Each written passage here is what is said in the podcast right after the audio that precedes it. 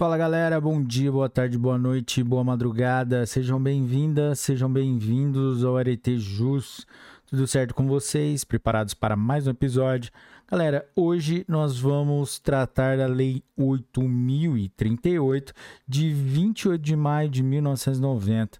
Galera, esta lei institui as normas procedimentais para os processos que especifica perante o Superior Tribunal de Justiça e o Supremo Tribunal Federal Galera, antes de começarmos, não vamos esquecer da nossa formalidade, da nossa liturgia, de dar like nesse vídeo, se inscrever no canal, ativar o sininho para receber as notificações, também acessar as nossas plataformas como Instagram Spotify, Deezer, Apple Podcasts, YouTube, Audible and Amazon Company, Amazon Music, Google Podcasts, Anchor by Spotify, TikTok e Rumble. Galera, também deixe o seu comentário aí com críticas, sugestões. No Spotify, deixe sua estrelinha pra gente. E vamos lá. Título 1: Processos de competência originária. Capítulo 1: Ação penal originária. Artigo 1.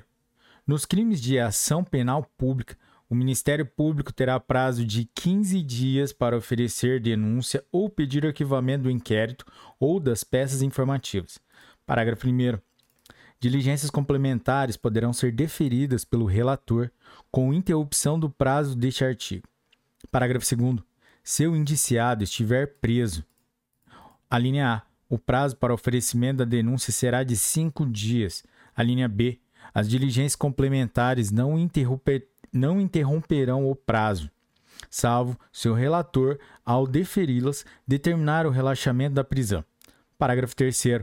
Não sendo caso de arquivamento e tendo investigado, confessado formal e circunstanciadamente a prática de infração penal sem violência ou grave ameaça, com pena mínima inferior a quatro anos, o Ministério Público poderá propor acordo de não persecução penal desde que necessário o suficiente para a reprovação e prevenção do crime, nos termos do artigo 28-A do Decreto-Lei nº 3.689, de 3 de outubro de 1941, Código de Processo Penal. Artigo 2 o relator, escolhido na forma regimental, será o juiz da instrução, que se, re... que se realizará junto ao disposto neste capítulo, no Código de Processo Penal, no que for aplicável, e no regimento interno do tribunal. Parágrafo único. O relator terá as atribuições que a legislação processual confere aos juízes singulares. Artigo 3 Compete ao relator. Inciso 1. Determinar o arquivamento do inquérito ou de peças informativas, quando requerer o Ministério Público ou submeter a requerimento a decisão competente do tribunal. Inciso 2. Decretar a extinção da punibilidade, nos casos previstos em lei. Inciso 3. Convocar desembargadores de turmas criminais dos tribunais de justiça ou dos tribunais regionais federais, bem como juízes de várias criminais da Justiça dos Estados e da Justiça Federal, pelo prazo de seis meses, prorrogável por igual período até o máximo de dois anos, para a realização do interrogatório de outros atos da instrução, na sede do tribunal ou no local onde se deva produzir o ato. Artigo 4. Apresentada a denúncia ou a queixa ao tribunal, far-se-á notificação do acusado para oferecer resposta no prazo de 15 dias. Parágrafo 1. Com a notificação, serão entregues ao acusado cópia da denúncia ou da queixa, do despacho do relator e dos documentos por este indicados. Parágrafo 2.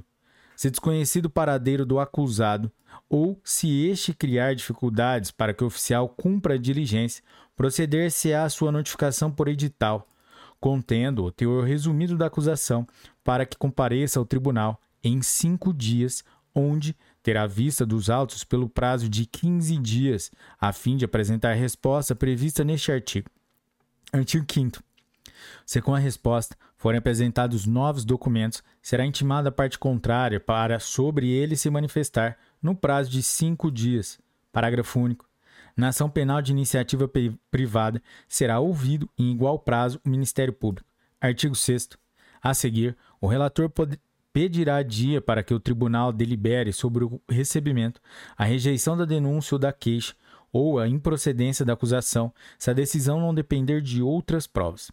Parágrafo 1.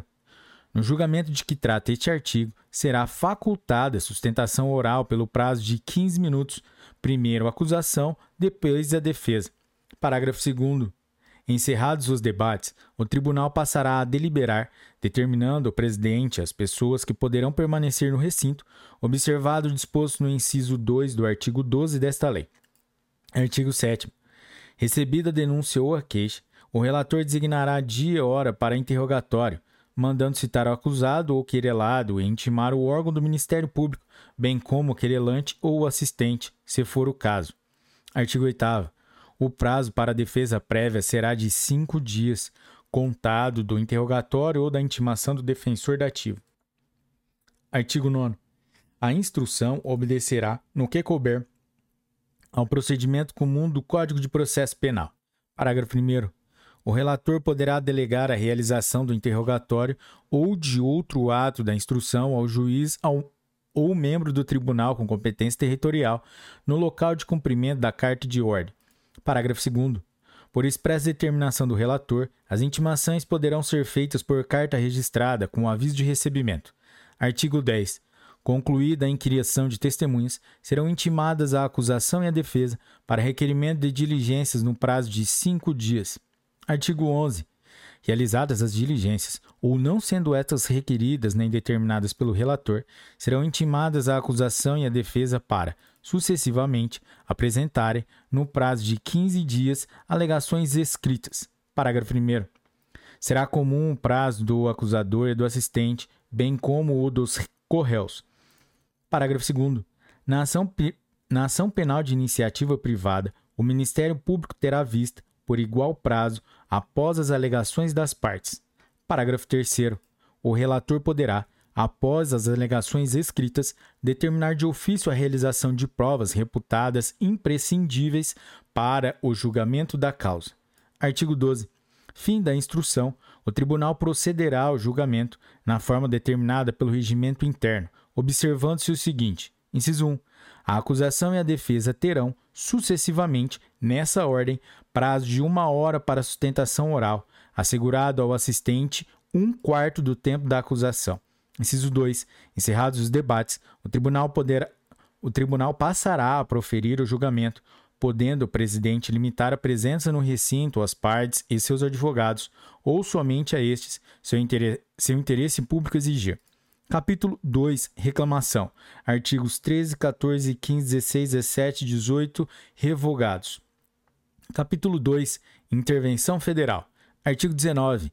A requisição de intervenção federal, prevista nos incisos 2 e 4 do artigo 36 da Constituição Federal, será promovida, inciso 1, de ofício ou mediante pedido do presidente do Tribunal de Justiça do Estado ou de presidente do Tribunal Federal, quando se tratar de prover a execução de ordem ou decisão judicial, com ressalva, conforme a matéria, da competência do Supremo Tribunal Federal ou do Tribunal Superior Eleitoral. Inciso 2. De ofício ou mediante pedido da parte interessada, quando se tratar de prover a execução da ordem ou decisão do Superior Tribunal de Justiça. Inciso 3. Mediante representação do Procurador-Geral da República, quando se tratar de prover a execução de lei federal. Artigo 20. O presidente, ao receber pedido, inciso 1, tomará as providências que lhe parecerem adequadas para promover administrativamente a causa do pedido. Inciso 2 mandará arquivá-lo se for manifestamente infundado, cabendo no seu despacho agravo regimental. Artigo 21. Realizada a gestão prevista no inciso 1 do artigo anterior, solicitadas informações à autoridade estadual e ouvido o procurador-geral, o pedido será distribuído a um relator. Parágrafo único. Tendo em vista o interesse público, poderá ser permitida a presença no recinto às partes e seus advogados, ou somente a estes. Artigo 22. Julgado procedente o pedido, o presidente Superior Tribunal de Justiça comunicará imediatamente a decisão aos órgãos do poder público interessados e requisitará a intervenção, do a intervenção ao presidente da República. Capítulo 4 Habeas corpus. Artigo 23. Aplicam-se ao habeas corpus perante o Superior Tribunal de Justiça as normas do livro 3, título 2, capítulo 10 do Código de Processo Penal. Capítulo 5 outros procedimentos. Artigo 24. Na ação rescisória, nos conflitos de competência, de jurisdição e de atribuições, na revisão criminal e no mandado de segurança, será aplicada a legislação processual em vigor. Parágrafo único. No mandado de injunção e no habeas data serão observadas no que couber as normas do mandado de segurança, enquanto não editada a legislação específica. Artigo 25. Salvo quando a causa tiver por fundamento matéria constitucional compete ao presidente do Superior Tribunal de Justiça, a requerimento do Procurador-Geral da República ou da pessoa jurídica de direito público interessada, e para evitar grave lesão à ordem, à saúde, à segurança e à economia pública, suspender em despacho fundamentado a execução de liminar ou da decisão concessiva de mandado de segurança proferida em única ou última instância pelos tribunais regionais federais ou pelos tribunais dos estados e do Distrito Federal. Parágrafo 1. O presidente pode ouvir o impetrante em cinco dias e o procurador-geral, quando não for o requerente, em igual prazo. Parágrafo 2. No despacho que conceder a suspensão, caberá agravo regimental. Parágrafo 3. A suspensão de segurança vigorará enquanto pender recurso, ficando sem efeito se a decisão concessiva for mantida pelo Superior Tribunal de Justiça ou transitar em julgado. Título 2. Recursos. Capítulo 1 recurso extraordinário, recurso especial. Artigos 26, 27, 28 e 29, revogados pela Lei nº 13.105, é o Código de Processo Civil. Capítulo 2, recurso ordinário em habeas corpus. Artigo 30. O recurso ordinário para o Superior Tribunal de Justiça das decisões denegatórias de habeas corpus proferidas pelo tribunal, pelos tribunais regionais federais ou pelos tribunais dos estados e do Distrito Federal será interposto no prazo de cinco dias com as razões do pedido de reforma. Artigo 31. Distribuído o recurso, a Secretaria imediatamente fará os autos com vista ao Ministério Público pelo prazo de dois dias. Parágrafo único. Conclusos os autos ao relator, e submeterá o efeito ao julgamento independentemente de pauta. Artigo 32. Será aplicado, no que couber, ao processo e julgamento do recurso, o disposto com relação ao pedido originário de habeas corpus. Capítulo 3. Recurso ordinário em mandado de segurança. Artigo 33. O recurso ordinário para o Superior Tribunal de Justiça das decisões denegatórias de mandado de segurança proferidas em única instância pelos tribunais regionais federais ou pelos tribunais de estados e do Distrito Federal será interposto no prazo de 15 dias, com as razões do pedido de reforma. Artigo 34. Serão aplicadas, quanto aos requisitos de admissibilidade e ao procedimento no tribunal recorrido, as regras do Código de Processo Civil relativas à apelação. Artigo 35. Distribuído o recurso, a Secretaria imediatamente fará os autos com vista no Ministério Público pelo prazo de cinco dias. Parágrafo único. Conclusos os autos ao relator, este pedirá dia para julgamento. Capítulo 4.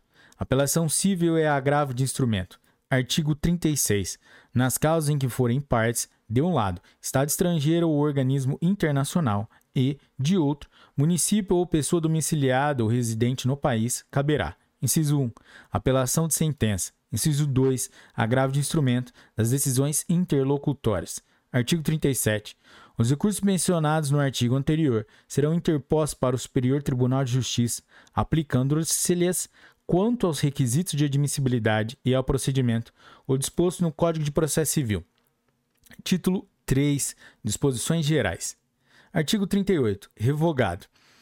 Artigo 39 da decisão do presidente do tribunal, de sessão, de turma ou de relator que causar gravame à parte, caberá agravo para o órgão especial, sessão ou turma, conforme o caso, no prazo de cinco dias.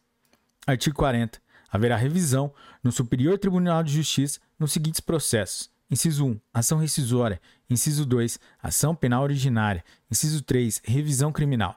Artigo 41.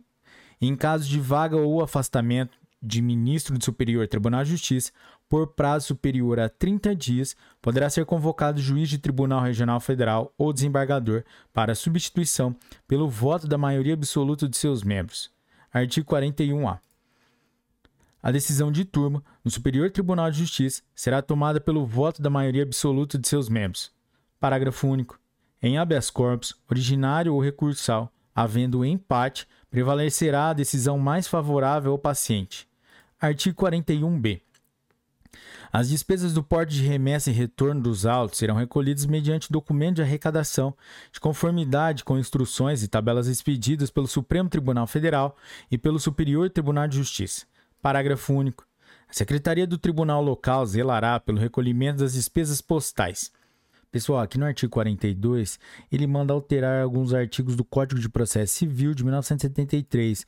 A gente pegou já o Código de Processo Civil de 2015 na tabela comparativa do professor José Miguel Garcia Medina, que é uma tabela excepcional, e já atualizamos com o novo CPC. Vamos lá? Artigo 42. Os artigos 496 do CPC de 73 que é o equivalente ao artigo 994 do CPC 2015, o artigo 497 do CPC 73, com equivalente ao artigo 995 do CPC 2015, o artigo 498 do CPC de 73 não tem mais previsão dos embargos infringentes no Código de Processo Civil de 2015. O inciso 2 do artigo 500 do CPC de 73, com equivalente ao CP, o artigo 997 do CPC de 2015. E o artigo 400, o artigo 508 CPC de 73, com equivalente ao no Código de Processo Civil de 2015, artigo 1003, parágrafos 5 e 6 passam a vigorar com a seguinte redação. Artigo 994. São cabíveis os seguintes recursos: inciso 1, apelação, inciso 2, agravo de instrumento, inciso 3, agravo interno, inciso 4, embargo de declaração, inciso 5, recurso ordinário, inciso 6, recurso especial, inciso 7, recurso extraordinário, inciso 8, agravo em recurso especial extraordinário, inciso 9, embargos de divergência. Galera, CPC 2015, artigo 995, os recursos não impedem a eficácia da decisão, salvo disposição legal ou decisão judicial em sentido diverso. Parágrafo único.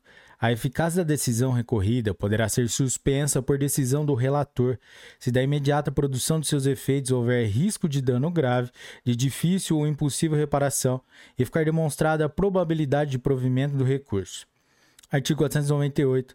Tratava dos embargos infringentes no Código de Processo Civil de 1973 e não há previsão no CPC de 2015.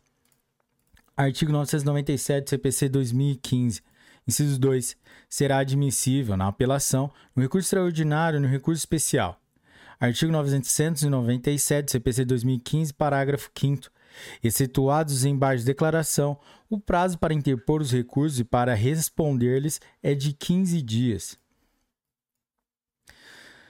Parágrafo 6 do CPC 2015. O recorrente comprovará a ocorrência de feriado local no ato de interposição do recurso. Artigo 43. Essa lei entra em vigor na data de sua publicação. Artigo 44. Revoga-se as disposições em contrário, especialmente nos artigos 541 a 546 do Código de Processo Civil de 1970 e 1973 e é a Lei 3.396 de 2 de junho de 1958. Galera, se vocês chegaram até aqui, meus parabéns, meta cumprida e até a próxima. Bons estudos, um forte abraço e tchau!